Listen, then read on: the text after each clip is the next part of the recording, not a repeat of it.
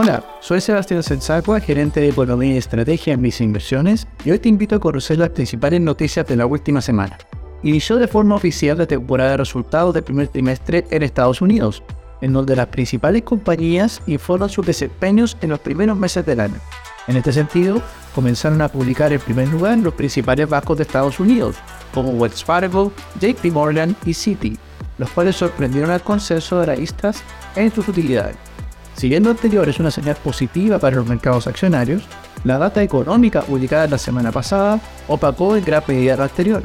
De hecho, las ventas de comercio de marzo en Estados Unidos registraron una caída mensual del 1%, mientras que la producción manufacturera registró una contracción de 0,5% en relación a febrero. Finalmente, se dio a conocer el IPC de marzo de dicho país, el cual anotó un alza de 0,1%, por lo que la inflación de los últimos 12 meses registró un incremento de 5%, dando cuenta de una desaceleración. ¿Cómo se comportaron los mercados financieros en la semana? Los mercados accionarios internacionales acumularon alzas en la semana, mientras que las tasas de interés anotaron aumento.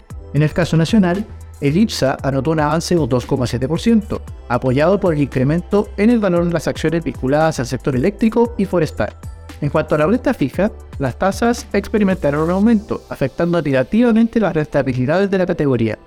Finalmente, el tipo de cambio evidenció una baja de casi 25 pesos hacia niveles de 7,95, afectando negativamente las rentabilidades de los mercados internacionales al expresarlas en la moneda nacional. Con todo, ¿cuál es nuestra recomendación hacia adelante? Creemos que el dinamismo de la actividad global iría de más a menos este año de la mano de condiciones de financiamiento más restrictivas por parte de los principales bancos centrales del mundo.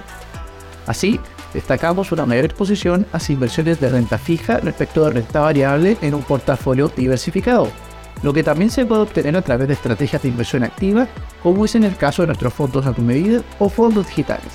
Recuerda que puedes mantenerte informado junto a Inversión y si quieres saber más sobre estas recomendaciones, te invito a revisar nuestro sitio web banco.vice.cl inversiones o contacte directamente a tu ejecutivo.